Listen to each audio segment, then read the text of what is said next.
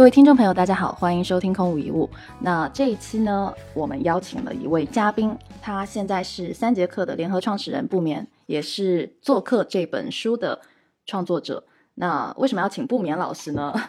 我觉得还是要从我们的渊源讲起，因为其实，在应该是在几年前，诶，我算一下，大概是在五六年前，其实我是很早接触三节课的。对，然后那时候我跟小白是因为三节课认识的，所以，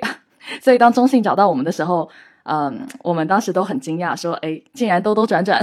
和老布能够在这里录播课，对，所以其实老布已经算是我们的一个老朋友了。那这一次呢，我们也想就着这个老布的新书来去探讨一下啊，关于做客引出的一个个人的思维框架，怎么去做一个更好的整理。那接下来，老布，你要不要先介绍一下自己？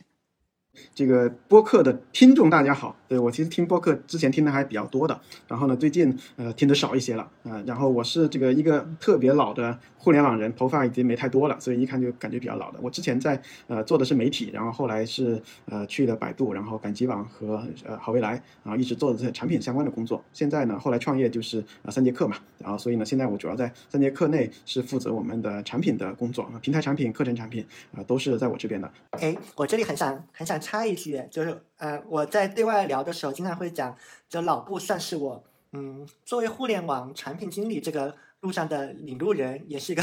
非常好的榜样和示范。呃，我我关于产品经理的很多很多工作习惯，其实从老布那边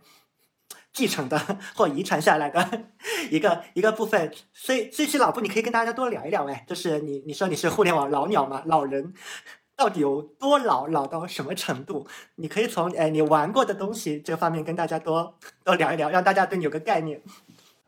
好，呃，应该这么说吧。第一个概念，第一个点就是说，呃，我在玩电脑的时候，呃，现在听众里面应该有超过一半还没出生。啊，我是九六年开始上网的，所以呃，大家能理解啊，这个很老了。对，这是第一个老吧。那那个时候的互联网是这个呃黑白的。就是我们当年呢叫 BBS，对，就是黑白的这个时代。我当时看着这个丁磊的这个在在丁磊和马化腾在一个论坛里面呃这个说话的这么一个呃时间，然后是第一。第二个呢，可能所谓的老就是说大家听过碧海银沙嘛？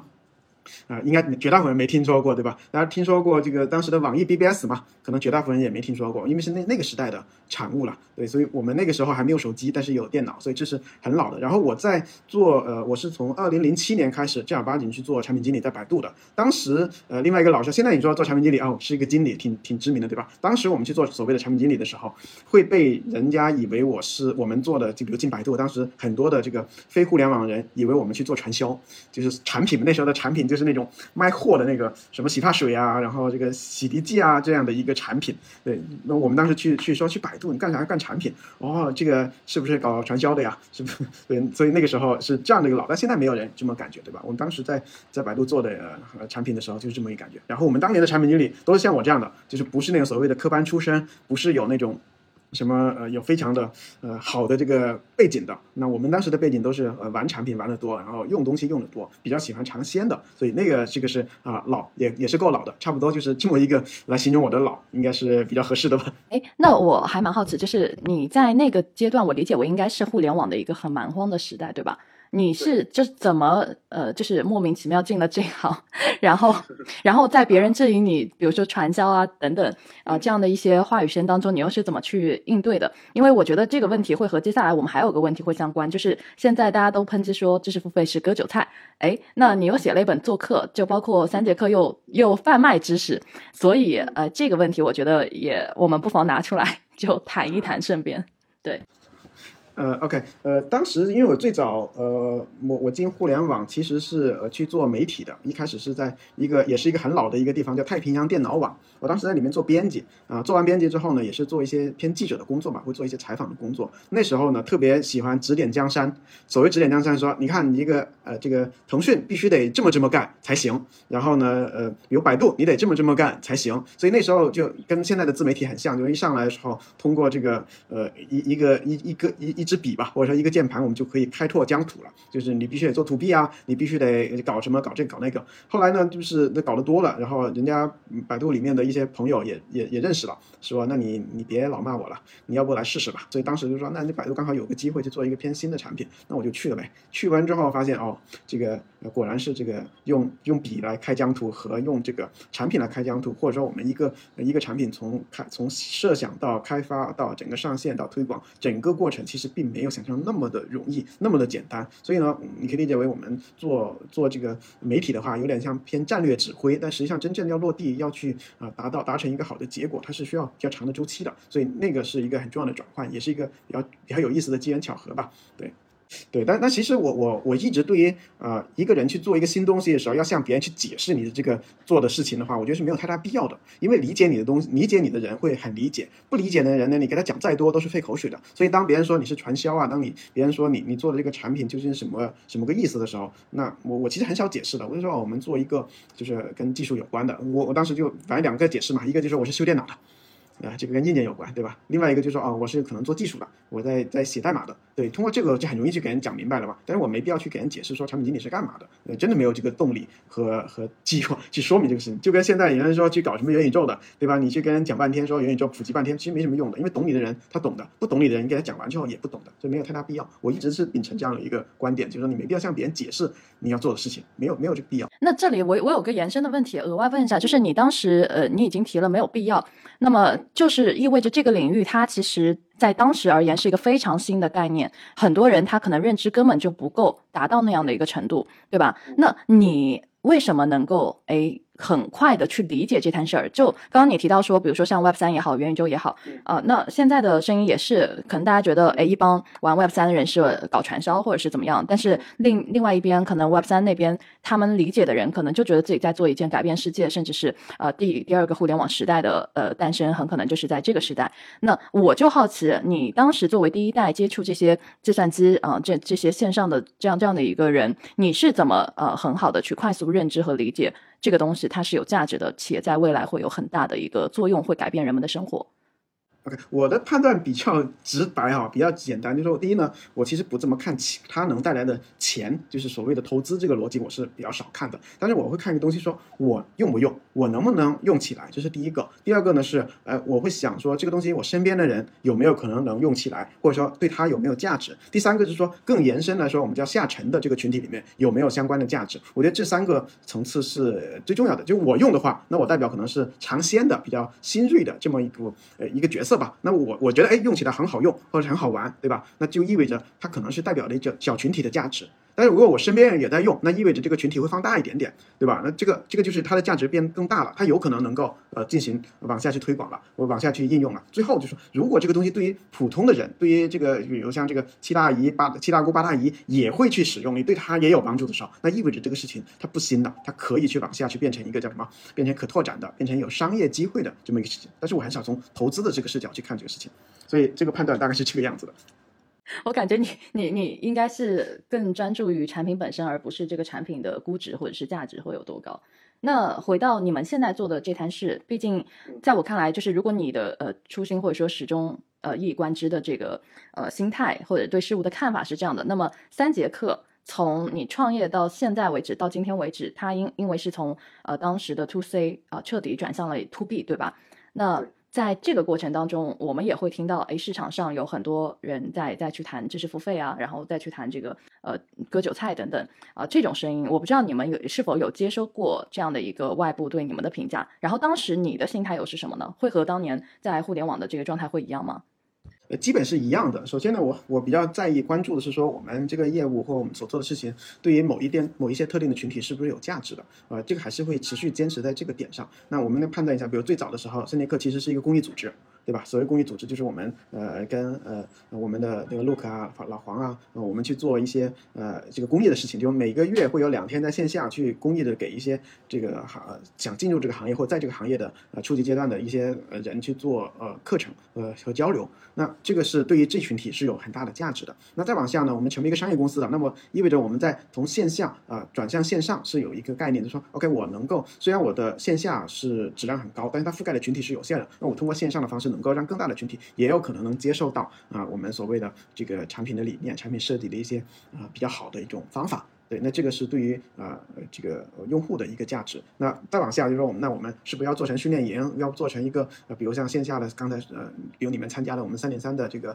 活动等等，都是目标，都是我们做的事情对于这个特定的群体是不是有价值？如果有，那我们坚持去做；如果没有，那我们毫不犹豫可能会去关掉它，或者说它的价值点在我们可控的呃资源的范围之内，那我们就可以去放大它。但是如果不能的话，那我们会坚持就是对哪些人是价值最大化去考虑。所以我们所谓的从 to B 啊 to C 到 to B，本质上也是呃一个意思。当我们如果不能呃，既是面比较广，还能够得到让让学员有比较好的感受，那我那我为什么不去找一个更有可能的，比如 to B 的领域里面，对吧？企业的客户啊、呃他来买单，然后员工进行学习，他们也非常需要的去学习的这个过程。那我们转向这部分，对我们的价值一样能够保持，那我们就继续做了。至于说呃别人怎么看，我觉得说实在的，我不太 care，而是说如果东西在我看来是对于某些群体有价值，我又我们又有能力去呃服务他们，也能够呃所谓的赚到一定的这个成呃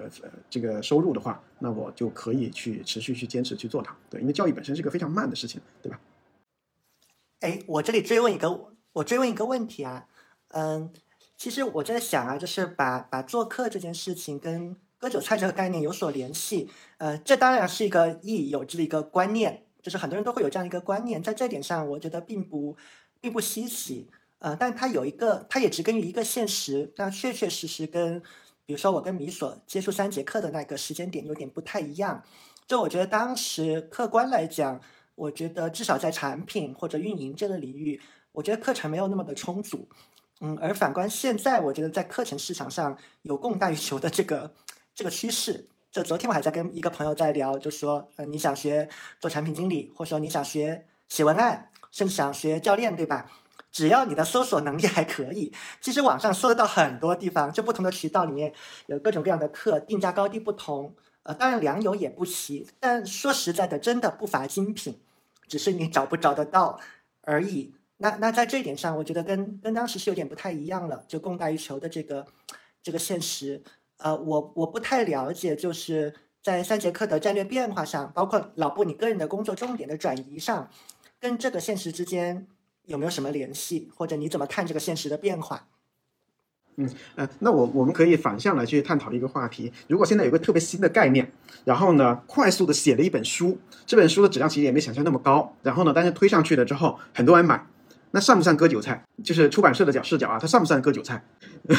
是，其实我们去思考这个问题，还是还是类似的，对吧？如果我们把我们当成一个我们所谓的出版的呃视角去看这个事情的话，其实它不能叫割韭菜。所谓其实现在核心的割韭菜是说我用一个很夸张的呃。标题很夸张的内容的吸引你进去之后，实际上提供的服务、提供的资源并不能够去去去去符合，对吧？并不能很好的满足。比如这个呃服务或这个内容可能就值三百块钱，但是呢，一经过你的包装，经过你的这种各种的这种传播的渠道转化的效率，变成了可能是你花了三千块钱卖卖给了啊这样的一个呃学员或者用户，那这个我理解叫割韭菜。对吧？但是实际上，大部分情况下，我们所做的目前所做的内容也好，等等也好，它还是一个，在我看来，还是一个投入和产出比其实是不太高的。至于对于讲师来说，他其实也没有到能够去所谓的割韭菜这个级别，因为我们现在做的是更大量的课程，更小一点点的课程，然后呢，用更普惠的方式给到我们的学员，然后呢，让企业能够去引入到到企业内部进行被他更大量的内部的学员进行学习。所以说实在的，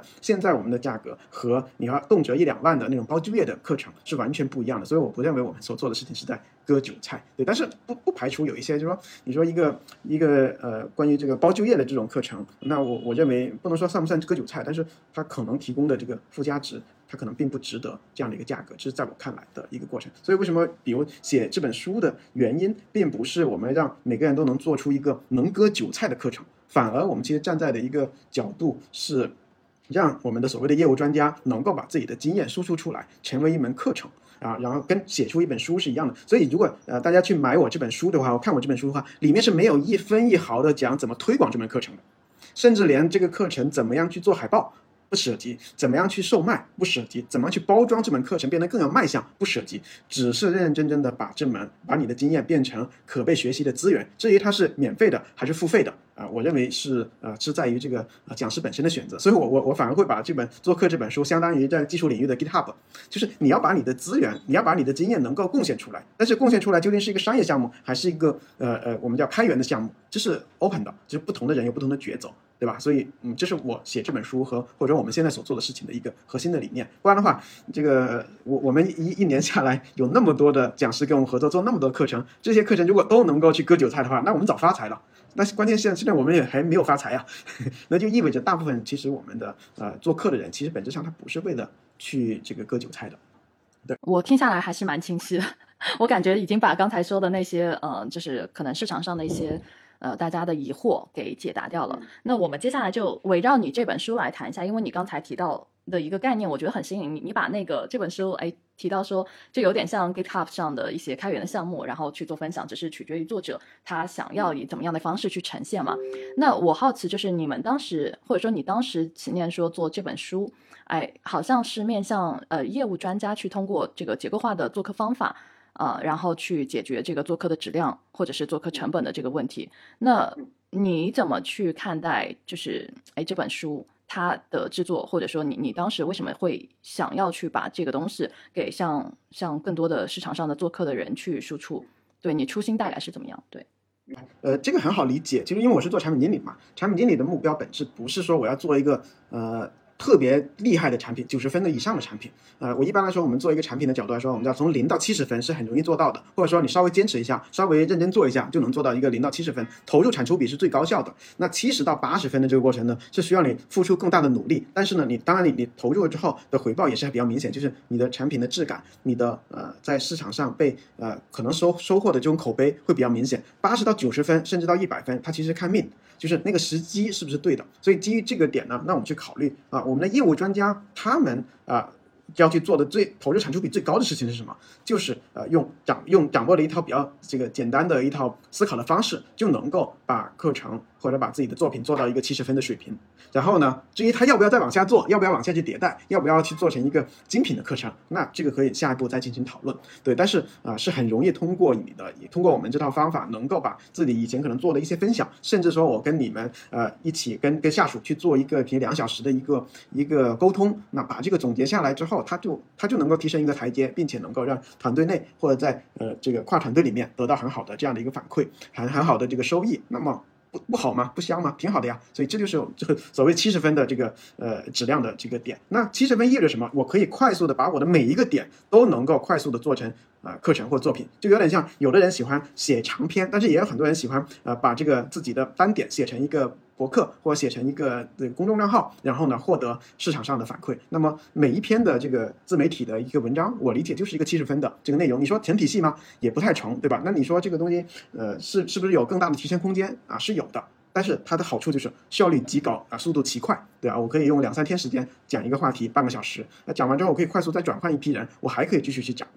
对，所以这大概就是这这个这个意思。所以在效率和效果之间的一个最佳的平衡就是七十分。七十分，嗯，明白了。对，然后，然后这边其实我刚才还有个问题，就是围绕我们在聊的这个书，其实我和小白之前有做过一个，就我们收到书的那一刻有做过一个还蛮有意思的小实验，就是小白当时问我说：“哎，如果你从书中只能撕一页啊，然后你认为哪一页是你你觉得最核心的一页？然后你会撕哪一页？”后来我们两个齐刷刷的都选择了共同一页，这个还蛮有意思的。我我觉得在在听我们这个答案之前，你也可以 想一想，如果你来选，你会选哪一页？倒倒不一定是说最核心啊。其实其实其实我现在翻到的也是三十五、三十六页，就是三十六页。对，是这样的，还是站在一个效率和效果之间的平衡。就是呃，我们很多的业务专家想做课的时候，他其实是没有头绪的。我要做给谁？做到什么程度？怎么做啊？这个是他没有头绪的，所以说，哎，那个，呃呃，小白来做一门课吧。这时候你第一脸，第一一是一脸懵逼的说，我要做课，我要做个谁？给谁做？做到什么程度？讲什么？是完全是不太有感觉的。那么我们反过头来，通过这个，呃，就三十六页里面的这个内容，是更好的、清晰的知道说，我们在每一条线里面啊，我要做到什么程度，所以我要投入多少精力。然后呢，我要给这些目标群体，我讲东西的时候的选择，就不会说有有的人就特别写文章也好，做课也好，他会把它变得又长又臭，就是。恨不得所有东西都覆盖。但是我告诉，如果你想要做到快速做到七十分的课程水平，那么你不需要这么做，你只需要去针对你的核心群体想要解决他什么问题，然后做出来这样相应课程就可以了。然后。至于不同的群体、不同的这个我们叫不同的群体和不同的层次，那你做的内容你有所侧重，所以这个是啊我们在给很多的这个呃呃讲师去做交流的时候，会首先掰正他们说，你真的是想要做到一个人的人生从头到尾吗？不需要的呀，当然你现在解决他当下的问题就好了。那当下的问题是什么呢？那我们放到这个横向里面去看，他现在什么水平，对吧？你想要让他提升一个层次，还提升很多的层次。如果你提升一个层次，那快速做；如果你要提升很复杂，让他能掌握，让他能够去熟练的掌握，那么你够不够你的料？就是你自己是不是足够以做到这样的一个水平？那我们就通过这个结构，快速的去跟讲师达成共识的过程。对，所以为什么选这一页的原因也在这里了。我听下来，其实我我觉得接下来我和小白可以分享一下，然后也给你一点反馈。呃，为什么当时我会选择这一张，就是这这两页嘛？哈，当时我我自己的感觉其实是这样的，因为我其实写公众号写了还蛮久的，然后基本上围绕的是 成人教育，就是个体的一些自我发展啊，什么成长之类的，但是也会有很多的信任我的朋友，他们会觉得说。啊，就之前出过一个乌龙的事，就是我公众号接广告，然后有人用我的名义，很多人都以为是我的，然后就买了，然后我当时都惊了，我我其实是低估了我我可能在课程上带货能力啊，对，那当时他们就会觉得说，呃，就给我的反馈就是你所做的东西我们闭眼买，就我我当时听到这个其实内心挺复杂的，因为其实我对做课这件事情毫无经验，就像你刚才说的那个点很重要，我当时选择这一页的原因就是因为我真的不太知道。就是我我要做什么，以及这个，就像我跟你说的，做客这个，呃，他的这个思考啊，就在我的脑海里，尤其是现在知识付费特别多的情况下，我总会觉得，哎，是不是会割韭菜？然后还有一点就是，呃，包括说我怎么去做这个课。啊，我真的就是从基本知道、深刻理解、简单应用、熟练掌握每一步。其实我看到你这边写的这个交付程度的时候，我都觉得是一个巨大的难题。就很多人觉得，哎呀，这一门课割韭菜。就我们评价是非常非常简单的，但是作为创作者，我瞬间就卡住了。你如果真的让我把我现在脑海里的经验、知识全部体系化的一层一层的去抽成章节一样的方式，然后去做成一门课，我是懵逼的。我根本就不知道我应该怎么去交付，我也不知道我应该设置什么样的一个教学目标，然后怎么样让用户在吸收了我的课之后有那种哎巨大的收获感，就觉得这个东西是值得的，而不是他在割我韭菜，他在搞一些乱七八糟的东西。对，这这个是我我对这个的感受哈。对，我这边可以提供的反馈是，嗯。首先啊，我是一个读图的人，所以拿到书的第一个反应我是看有没有插图，啊，那我是在翻里面的图嘛，然后会是呃三十六页的这个图扎到了我的眼球，呃，因为在我看来，这个图它它不仅仅是在说明呃关于课程的这个目标要跟受众的这个掌握知识的阶段和他的状态相匹配这个概念，它其实也一样能够解释，哎，为什么我认为教是最好的学啊这样一件事情，它可能不仅仅是那个费曼学习法的那一条解释那么简单啊。因为我会觉得说，其实要把一个东西给人讲懂，这件事情本身是颇有难度的，也是非常锻炼产品思维的一件事情。因为要把一个东西给人讲懂，意味着首先，因为你有一个比较清晰的知识架构，你才有可能去判断对方处在哪样的一个阶段。然后你要有结构化的语言，然后你才能知道我应该拿出哪一个层次来跟他讲。呃，再者，毕竟。讲师和接受方两个人对于同一个东西的理解，他肯定是在不同阶段嘛。如果在同一个阶段，那就没有什么好讲的了。那也就意味着，其实两两边的人是在用不同的语言在思考问题的。那你还要把你的这个东西转化成他能够理解的语言，嗯，给他去讲明白。那这个就涉及到你对这个知识点的深刻理解。如果你不足够理解，你是没有办法做到这件事情的。所以，其实这个图我觉得很好的解释了为什么，嗯。给人讲懂这个听起来好像很容易的事情，它其实很困难。它到底困难在哪里？我觉得这个图很好的回答了这个问题。这是我的反馈。嗯，哎，其实在这里，我觉得老傅你是给可以给我们一个例子来去去讲讲，就是有关说呃课程交付目标和学员的状态，如果他们之间错配的话。可能会出现什么样的一个问题？我们就可以拿产品经理的这这个知识体系来做一个例子。你也可以讲讲你们之前的经验教训。OK，呃，举特别简单的一个例子啊，就是你看，呃，我们在这个呃产品产品设计或者我们在产品的工作里面，一定有一个东西叫呃呃年度规划或者说版本规划这个事情，对吧？我们就讲版本规划，一定会做的，所有人产品经理都会做的。那我们在放到这条线里面，如果我们是给那些我们没概念的人去讲产品规划，那那你要怎么讲呢？对吧？就就如果他是个大学生。对吧？我们要去讲一个产品规划。按照以前就，如果从讲师的角度去输出的时候，我要把产品规划是什么，产品规划怎么做，产品规划的这个版本蓝图，然后一些甚至版本规划里面的考核指标、目标等等，全部要做完，然后才能够给人讲。但是你发现这个讲，如果你给那些大学生讲他们版本规划的时候，大学生可能就跑了。为什么？就他他觉得。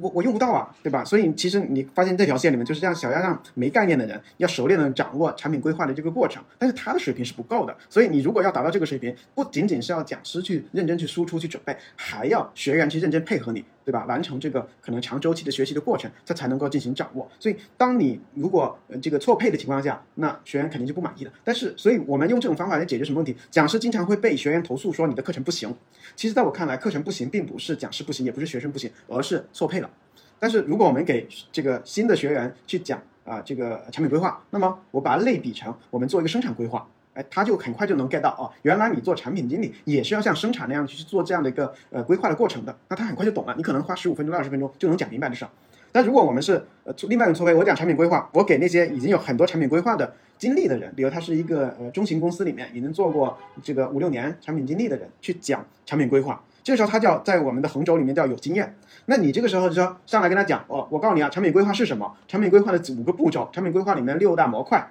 这个时候他肯定就跑掉了，为什么呀？这玩意你讲的太浅了吧，跟我没什么关系。但是你其实可以直接跟他讲产品规划的时候，不是讲前面那些概念，因为他已经是有经验的，但他可能对于这个中间的理解不够深。那么你可以给他讲，如果你面临的一个复杂产品的产品规划怎么做，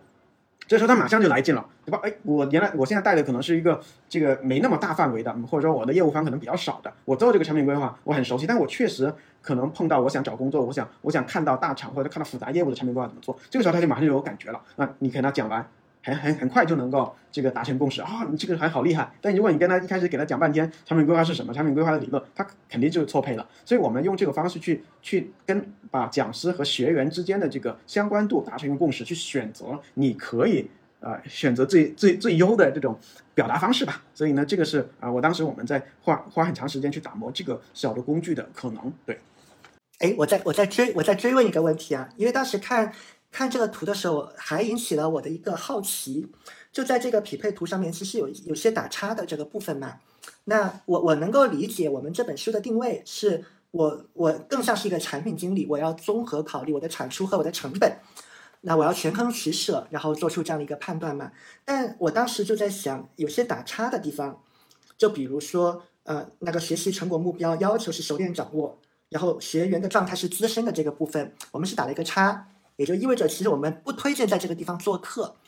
但但我在想，不做客不代表说这个地方没有需求，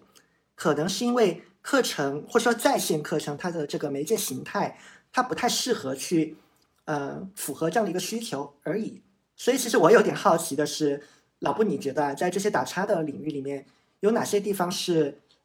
它其实有需求，只是做客的这个形态不适合，呃，适合以别的形态来交付？OK。嗯，呃，你你你的这个反馈非常好啊，就是确实是，呃，他只是从做客的这个媒介的这个视角不太适合，但它不代表没有价值，或不代表没有可碰撞的地方啊。比如像熟练掌握和资深，那这个地方呢，你做成课程，因为资深的人不看课嘛，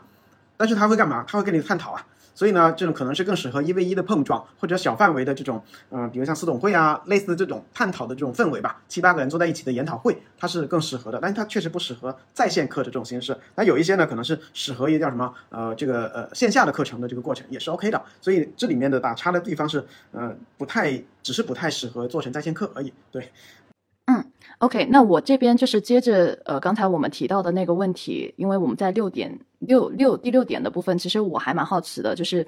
呃，我想如果大家对这个怎么做课的，以及如何去做出一门好课，怎么交付等等，我觉得其实老布的这本书已经能够帮我们去解决一个问题了，大家自自行去搜索啊，然后就可以了。但是我这今天其实我我想在播客上花一个更多的时间去聊一些书本上可能没有的东西啊，就比如说。呃，你作为一个比如说某个行业经验和阅历都很丰富的这样的一个呃职场人，那你应该怎么去把你脑海里的这些行业经验，或者说嗯、这些无论是结构化的或者是非结构化的这些知识提炼出来？因为我自己感觉，为什么我当时说，哎，老布，你这个第三十六页、三十五页给了我启发很大。是我自己真的不知道，哎，怎么去把呃很多脑海里的东西去分模块的提炼出来，系统性、结构性的去做出来。因为我的脑子，我那天和小白还说，我说我感觉我大脑就像堆了很多东西的，堆了一堆杂物的这样的一个房间。但是我困难的点就是我不擅长于把这些东西整洁的去给划分。那老布，如果你作为一个家政阿姨，你进到我的房间，然后你看着我，我这个房间里一堆乱七八糟的东西。呃，你会怎么去帮我去分类呢？对，OK，呃，一般来说，呃，那个其实也跟书里面有关啊。其实很多人会觉得说啊，我我究竟是我都在讲个人的知识管理，那什么样的知识值得管理？什么样的知识要被管理？呃，管理什么样的知识是呃效率和效果最好的？其实本质上是这个问题嘛。那在我看，我们把它分成三个层次啊，就是最容易归类的，就是从时间从近啊到远。就是我最近做的事情，一定一定是印象最深的。那么你来去做这样的一个分享，啊，效率肯定是就是更带感嘛，就感觉会更好，而且你会讲更多的细节。所以呢，这是第一层，就是我们叫以时间为为主去去分类。那这里呢，是从我们分享的这个速度或者说分享的这种这种感受上会去考虑。那很多人就是我们讲复盘，复盘，复盘就是对最近的事情快速的做一个总结，并且输出出来。对吧？我们在团队内啊呃，经过了一个大的项目，然后我把它给总结下来，然后根据我的总结，能够把每个细节都整理下来，向团队内去做一次分享，是不是这个价值？它其实就是我们叫最近的啊。中期的一般来说就是半年到一年的时间，你过去做的里面有哪些比较质量比较高的一些项目或质量比较高的一些这个思考？那这个呢是第二层，就是我们的时间是远一点，那这个时候会有一定的总结，可能会给你带一点点的观点了，就是我啊在过去的时间里面我做了哪些事情是有效的，做了哪些事情发现无效，我做哪些事情是每次都有效，我做哪些事情发现也不太行，我有时候行有时候不行，稳定性不够，那这个叫中期的价值是很大的点，就是说我能够啊把我过去一段时间的经历做了一个累积之后，我们就要有一些抽象的这种感觉了。最后一个就更远。远呢，就是很之前的八百年前的一个一个项目，对吧？你现在讲起来可能会没那么带感了，对，那那个呢是会弱一些，所以这是第一种分法，叫时间从近到远啊，到到过去，这是第一种分。第二种分法，我们我们我会从啊，如果从知识萃取的角度来说呢，我一般会反向去考虑说，你在做哪些事情的时候，你经常会做的判断是什么？啊，所谓的这个这个叫下意识的判断，下意识的判断呢，对于呃这个本人来说，其实没什么感觉，比如这个呃我一看。呃，咱们这个播客，这个播客肯定能红，或者这个播客肯定不行，这个播客无法坚持，这是什么？我下了判断，但这个判断背后是有是有你的判断逻辑。但 有一些人是真的是瞎判断啊，但多数情况，如果有一点经验人，他下这个定论的时候，他一定有他的思考逻辑。所以这个时候，我们从下意识的判断开始啊，你一般不会太多，因为一个人能够能够呃这个特别深入的这样的一个判断和决策的话，他算下来可能不会超过二十条。那这个是最重要的。再往下呢，就是我们叫重复的工作。如果你经常做重复的工作，那意味着你可能有一些经验啊，有一些这个方法，但是这个方法呢没被沉淀下来，那当然有价值啊，它需要总结，它是难一点的。最后就是这个只做了一次啊，甚至你都没做过，只是观察，那这个呢，呃，分类来说，这个会最少、最弱、最差。但是上面越来越就分类说抓重点，然后中间这一层再往下，所以我们就通过两层的这种分法，基本上把一个人你的厉害之处就能扒干净了。哎，我回应一下，我我要我要给老布一个反馈啊。刚才讲的三个点里面，我个人觉得，我我个人觉得后面两个点是特别有价值的，或者说会让我有惊喜的。因为因为第一个按照时间，或是按照记忆的清晰程度去划分，这是一个呃相当直觉的一个划分的方式。呃，但后面两个让我隐隐约约觉得跟其实跟写代码有点像啊。比如说一个重复执行的工作，对吧？那我就要把它写成一个 for 循环啊，这样以后我可以重复执行，也可以交给别人来做。呃，然后下意识的判断其实就很像，呃，这是人类大脑的高级功能嘛，就是因为熟练的专家，你会动用你的直觉去做出很多呃无意识的理性的判断。那我们要把这块儿你要变成一个机器能够识别的代码，所以所以你要搞清楚你那零点零二秒的直觉判断是怎么来的，你要把它慢慢的显现出来。写成代码，嗯，那这两块我觉得还蛮有价值的。嗯，是的，是的。其实很多那个业务专家，我们做所谓做知识萃取啊，或者做知识管理，是要把这个呃下意识的判断要掰碎了、揉碎了，然后慢慢去展开它，它为什么会下这个判断？对，因为呃呃，比如像我，我可能会对比如一个产品上线，新的产品上线之后，我会很快判断说，哎，这东西呃对于哪些人是有价值的，对于哪些人可能价值没那么大。嗯，对，或者说一个一个新的事物出发生的时候，我很快就去看它，感觉啊，这个东西的长期、短期的价值什么？这里面一定是有很多的判断，包括我们比如开一门课，对吧？叫卖相好不好？卖相这个事情其实是呃很凭经验的，但有一些人就会说这就是我的经验，我也不知道为什么，但是我一看就懂。就像星探，对吧？明星的星探啊，看到你天资聪慧，所以呢你适合着。但是天资聪慧的判断怎么来的？我们多数人是没有意识往往下去解的，这就是手从手艺人。啊，资深的手艺人到能够规模化的一个很重要的一个难点。对我们手艺人就说，我一看就懂，一看就就能下结下结论。但是呢，怎么下的结论不清楚，所以这个就是我们在从做课也好，从知识萃取或知识管理角度，我们重点去分开的。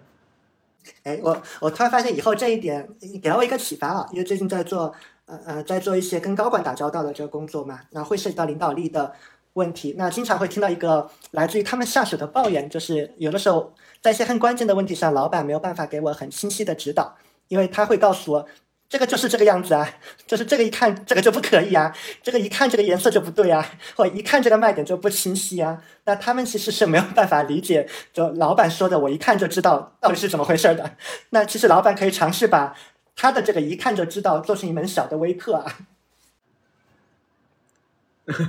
对，就应该说你为什么凭什么这么说？老板其实可以向自己问一下：我凭什么判断它不行？然后再往下说，那判断它不行，从从判断它不行到转换成怎么让它可行的这个过程，其实你这这样只要经过这两步梳理，你就能够讲清楚的。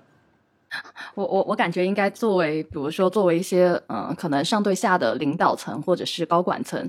可能都需要去把这种东西去进行，就大脑当中的一些知识去进行一个相对系统化和结构化的整理。然后你这样说，其实我我就能理解，就是呃人们的偏见到底因何而来。简单来说，对，因因为因为我刚刚在想，如果我要带人，对吧？我要管团队，那要让下属快速的去 get 到我脑子里在想什么，其实是我要手把手教他的。我不光是他的领导，我还是可能他的老师、他的教练、他的呃，甚至是导师之类的这样的身份。那对我的要求就是，哎，我怎么把我脑海里已有的行业经验和知识，能够快速的复制给他。然后这个时候，我可能就要去做一个什么东西，不管是文档还是什么知识库之类的，呃，个人知识库等等的方式，然后给他去看。那可能他在看的过程当中，当然也分自觉和不自觉嘛，对吧？他的吸收能力啊、理解能力等等都是因人而异。其实他他就是在在这样的一个呃快速的学习。但如果你说这个东西，哎，可能。如果我们对外的宣传是，哎，我把它做成了一门课，然后去售卖，那别人就会觉得，哎，你是不是割韭菜？但如果你说在内部分享行业经验等等，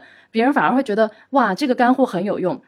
好像大家对于这个，一旦一个东西被定了价之后，就很难去接受，并且把它理所当然的认为这个东西就是割韭菜用的。嗯对我，我觉得把割韭菜分分离出来，就是说大家都在讲割韭菜，或者我们今天讨论里面很多都在讲割韭菜。我觉得割不割韭菜在于说这个菜是不是有价值，如果没价值，那叫割韭菜；如果有价值，它就是对等。当然，如果你是说我我本来很好的东西，但是我现在呃也不收费，或者说这个价值更高，然后付出的更这个付费的更少，那叫赋能，对吧？所以，我我我觉得这个东西是一个不一样的东西。那在企业内有很多的业务专家比较厉害，就是说给他带的人，他都能带的挺好的。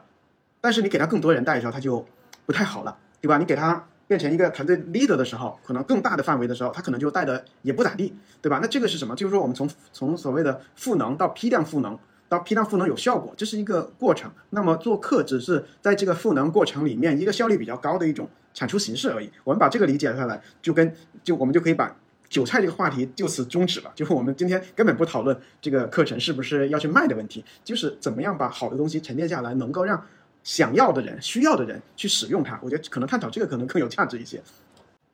哎，你刚才说的很好啊，就说你看，你你们在探讨说说是不是割韭菜？我的把割韭菜是不是割韭菜时，我分成了三层，对吧？第一层就是讲师的输出，就是内容的内容和价格之间是不是错配了，对吧？如果是内容是值三十块钱，但是呢卖了三千块钱，那在我看来可能是割韭菜。对吧？但如果是内容是三十块钱卖三十块钱，是割韭菜吗？似乎没那么成立，对吧？那再往下，呃，内容是三百块钱，但是它只卖三块钱，那是不是割韭菜？那我把它变成在赋能，所以你会发现是不是割韭菜，我们就已经有一个基本的判断的过程和思考的方式了。这就是呃，有的人下结论，有的人下完结论之后还能讲出所以然来，这是我觉得是很大的不一样。对，这也是说呃，下意识的判断一定要去往下去深耕它，去列出来你为何而下这个结论。那有依据吗？啊，是什么依据？这个依据可靠吗？我觉得这个是我们把自己脑子里一个东西慢慢转化成可被输出的一个呃可能性吧。好，那我们就再接下来就是抛开这个韭菜问题哈，那我我们再专注的聊一下，就是呃，你当时第一次做客的时候，哎，他的契机是什么？然后你你是怎么去从比如说像设置的这个教学目标啊，然后呃课程结构啊，以及这个设置学习体验的这一系列的环节当中去进行一个切入的？对，对，因为其实这个问题是来这个问题其实是来自于我啊，老布，因为我我在看书的时候，呃，我我会在脑补嘛，就是书都是事后的总结。我们现在看书会会看到做课有有很明确的四个环节。但是我我猜想，你刚刚开始的时候一定不是这样的，你肯定是从某一个地方做一个切口开始的。我很想知道你刚开始的时候是怎样的。OK，其实呃最开始做客的这过程，其实最开始没有做客，最开始就是我们当时有经常会招一些新人嘛，然后新人进来之后，呃他们最需要帮助，但是呢，嗯要靠嘴把嘴教，手把手教，其实是蛮难的，很复杂，就是说很累。那我何不如把一些经常问的问题，经常会碰到的一些情况，我整理成一个文档。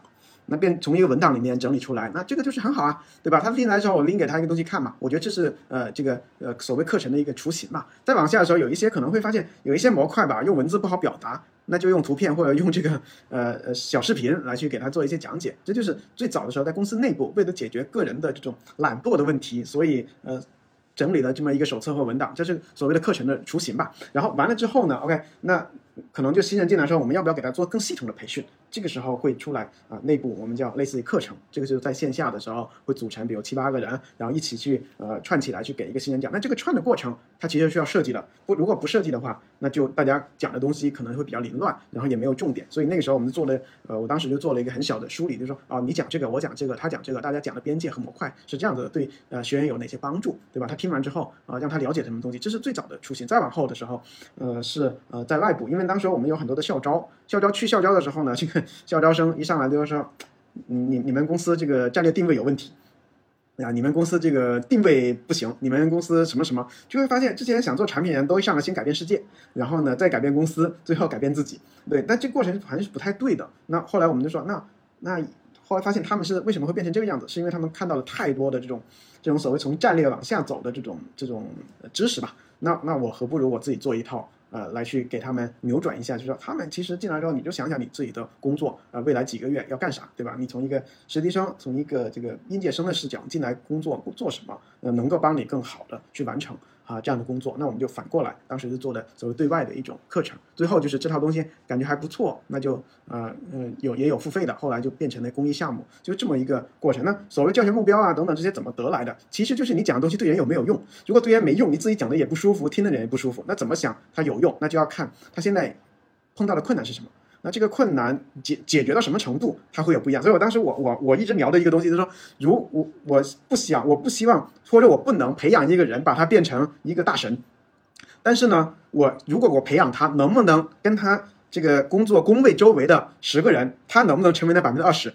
所以呢，我会抓重点，就是说，如果你跟我啊，比如学了这个半个月一个月，学完之后，你明显跟你身边的人相比，你明显上一个台阶，会明显让人看到你耳目一新的那种感觉，那这个。要抓出来，所以这个时候就是所谓的这个，你看这是不是教学目标，就是对吧？让他能够 PK 掉身边的人，他能得到更大的机会。但如果他通过我的学习，他去 PK 掉腾讯的产品经理，或者说那些挺好的、特别棒的结构化思维、各种方特别好的产品经理，我觉得不可能。因为那些是人家很厉害的，就是说我们叫八十分的九十分、九十分到一百分的过程。但是呢，我能够让一个人从一个四五十分原来懂一点或者完全不懂，变成一个呃有很好的这个职业习惯，在某一些重要的模块里面完成的质量比较好，就 OK 了。这就是啊所谓的教学目标的判断的过程，慢慢才会有啊啊不同的课程有什么教学目因为我们不是做我不是做那个呃这个专业的这个教育考教育研究出身的，所以我我我们的这个方法或者我的这种套路和方法都是偏向于那种实用派的。它不符合什么教育学的什么理论啊之类的，对，或者不太符合吧？对我没有遵循那套东西，因为遵循那套东西太累了，太累了。因为我不是研究这个东西，我没必要。那你当时有遇到过一个比较大的挑战吗？就是从零到一的这个阶段？嗯，我觉得最大的挑战是，究竟什么东西是好的？其实一直在纠结。其实包括我们，其实从公司创立到很长一段时间，一直在纠结一个东西，说我们究竟要改变一个人，就是教育或者我们做课这个事情，是要真的是要把一个人改变了，还是让他有所收获，还是让他了解？这个是一直非常纠结的。所以，呃，举个例子，就是说你究竟想不想让一个很普通的人变成一个特别厉害的、能够胜任力很强的这么一个人？啊，我们之前的时候会很很强调这个东西，说一定要他。啊，呃，进来之后零啊，现在出来之后是九十，一直会很强调这个，但这个东西我觉得是不太现实的，就是呃，因为教育这个事情它没有没有考纲嘛，它没有说我在呃，它的变化性非常大，所以呢，嗯。有的呢是会又又退回到一另外一个完全的视角，说我给你讲个案例，我给你做分享，那你听完乐呵乐呵就可以了。那我我一直在考虑说，这个是很大的困难。如果我讲的浅了，我讲的很乐呵，但是没什么用，那也是浪费时间。但如果我要想要让他变得很厉害，变得真的是能够胜任，那我要投入精力又很大，那他的口径又很小。那这个是我们到现在为止也一直都会探讨的一个话题，就是究竟做课，呃，要做到什么程度才叫好？对，啊，我我我有个我有个回应啊，就是。在这一点上，嗯，我倒是有一个观点想要分享，这个也跟我从事的领域有有比较大的关联。其实我觉得，呃，做客这件事情还有一个，嗯，可能跟做客本身的意图无关啊。但是我觉得做客是这件事情可以帮助人，嗯，间接的去锻炼的一个能力，就是找定位的这个能力嘛，或者说去划定产品边界的这个能力。呃，因为做客这件事情，你真的往往下细钻的话，你会发现课程这个这个媒媒介形式。或者说具体来说，应该是在线的以单向传输为主的这种媒介形式，它天然有它的边界。呃，它能够交付的这种技能类型其实是有有限的，因为不同的技能，呃，从人脑运作的角度来讲，它的认知复杂度不一样嘛。那举个例子啊，就是我觉得有些东西相对来说是比较容易交付的，就比如说有关产品经理的知识里面一些偏向于知道的东西，这个是比较容易交付的。但是，一些涉及到复杂决策的，比如说如何做营销，对吧？全年的营销策略这种事情，它是高度经验导向的。就即便你把书啃了一遍，你把科特勒的书能够能够倒背如流，但是如果你没有具体的工作任务，那那还是不行。那那这个课程保证不了嘛？课程不能不能给你分配工作，它不能保证你有这个上手的任务。嗯，然后还有一些技能，我觉得是特别特别难的，是仅仅是一个课根本不够，它必须要搭配。讲师的互动，然后教练的互动，还有课课程的训练，呃，还有现实的训练，特别是那种容易造成人情绪波动的一些议题，嗯，比如说常见的嘛，沟通的、冲突管理的，因为社交情绪的主题就是非常典型的道理我都懂，但是临到头了我就是做不到，啊，那这个就是你课做的再好也，嗯，这不是课的问题，是因为课它能够做到事情它很有限。嗯，所以它是分它是分课题的，这一点我觉得是是它颇有挑战的一个地方。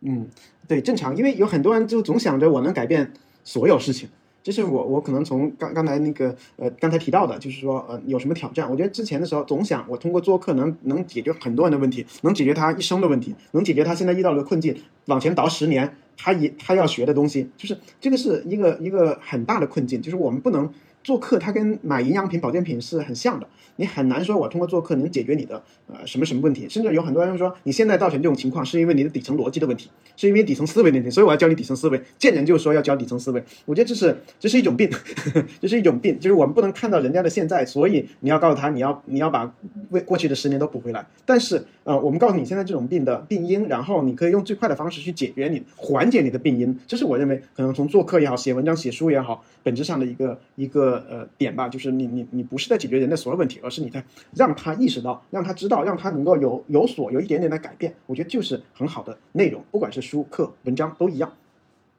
明白。那 OK，你现在的话就是有观察到周围，比如说同行也好，或者说非同行，在其他知识赛道呃在做课的朋友，你你有发现就是他们的。呃，或者说你你站在一个做客经验很丰富的这样的一个老师的视角下，你觉得他们做客的可能问题在哪里，以及常见的卡点大概是有哪些？我觉得第一个是胆量吧，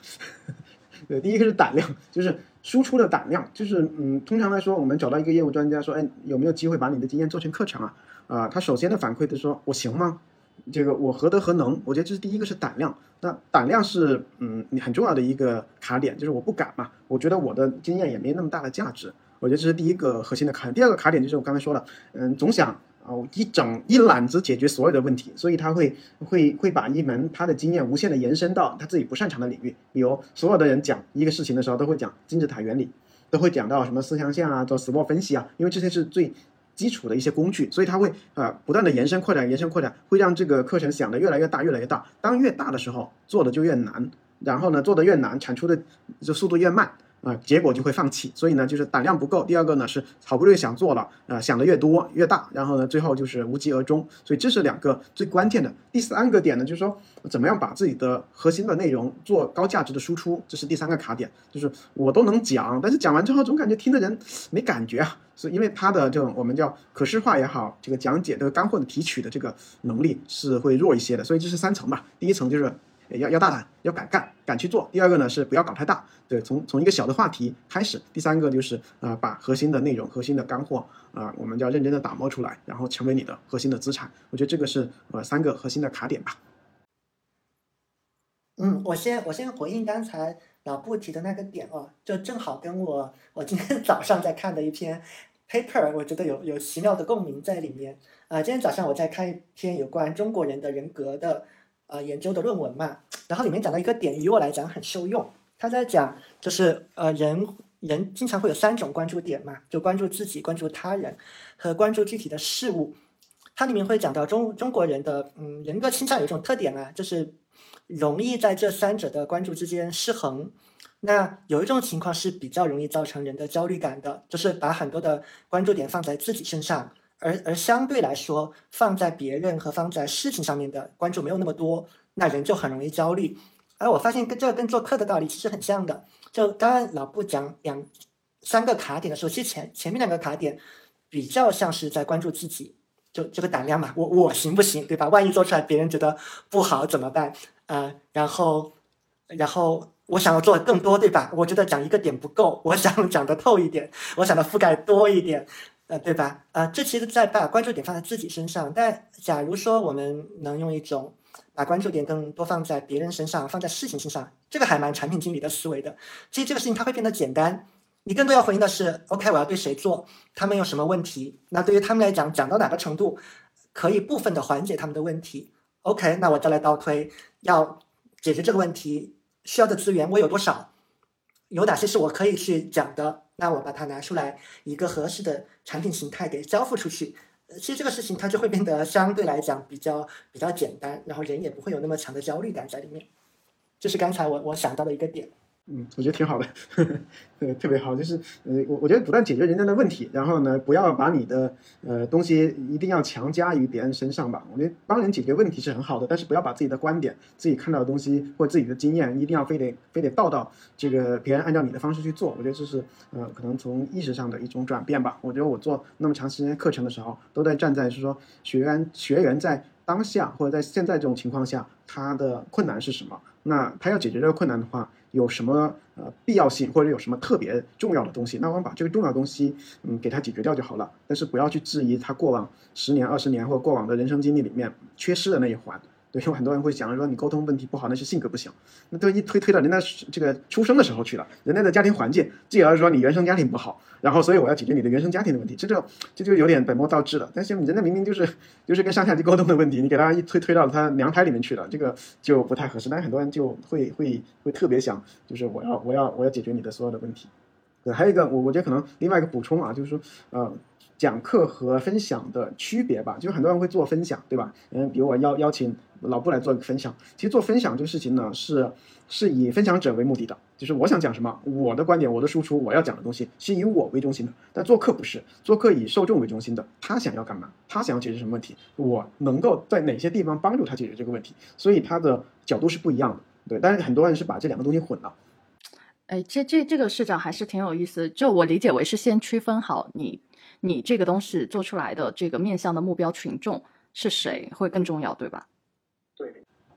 对，你比如有分享，我们今天就是一个分享嘛，我我没有说教会谁嘛，对吧？那分享就是说我想到的，我感觉的，我看到的，我就讲出来就好了，对吧？啊，只不过我的观察有的深，有的浅，对吧？我过去做过东西有的多，有的少，但是不妨碍我分享，我就是我，我表达出来就好了。但是我不期待听的人，比如今天的听众说，我回去之后就能开始做课了，嗯，不期待，因为我也没有教，我也没有讲。但如果反过来来说，如果我们是要做一门小的课程，去帮助那些没有呃做客经验人完成就我们叫胆量转变的这个过程，那我会想。他为什么没胆去做？是因为他不知道，还是不会，还是不敢，还是因为他的哪些地方对他的挑战比较大？那我要想，第一步。怎么样让它引入进来？第二步，怎么让它能够在上面去提升？第三步，怎么样变成一个产出物？或者说反过头来，我呃，如果我一上来先让他做一个呃特别差的产出物，你就做，做完之后，第二步、第三步一步一步引入，那这个是什么？我是站在他的视角，我要解决他的问题，我要解决他不敢的问题，我要解决他不会的问题，我要解决他呃这个呃只会做两点，对吧？但是可能做的也别别扭扭的，那我要用一个工具，用个方法去解决他度过他呃的问题，那这个你看视角是不是完全不一样，对吧？我我觉得这个还是挺受用的，就不光是在做客这些事情上吧，就包括还有，呃，可能在职场或者说是在跟人的沟通当中，我觉得都是，如果如果自我为中心和以他人为中心，我感觉是要用两套思考的逻辑再去辨别。对，对，是的，有就有的有的有的朋友，这个看完这本书之后说，呃，特别特别能用在这个跟客户讲方案的过程。我说这个有什么关系啊？他说，其实跟客户讲方案就是一个。呃，课程其实就是一个课程的过程，只不过它可能是在线下的环境，或者说可能在一个视频的环境。那那跟刚才那个点很像。如果你是站在我要把这个呃，我把我的方案讲明白这个事情上，那就以我为主，你就是一个分享。所以你会讲什么？会讲我们公司多厉害，会讲我们产品多牛逼，会讲我们是怎么解决你的问题的，等等等等。这个是我就是以我的视角，我们公我我们公司我们团队都是讲这个。但如果你把它转换一下，变成另外一个视角，说客户，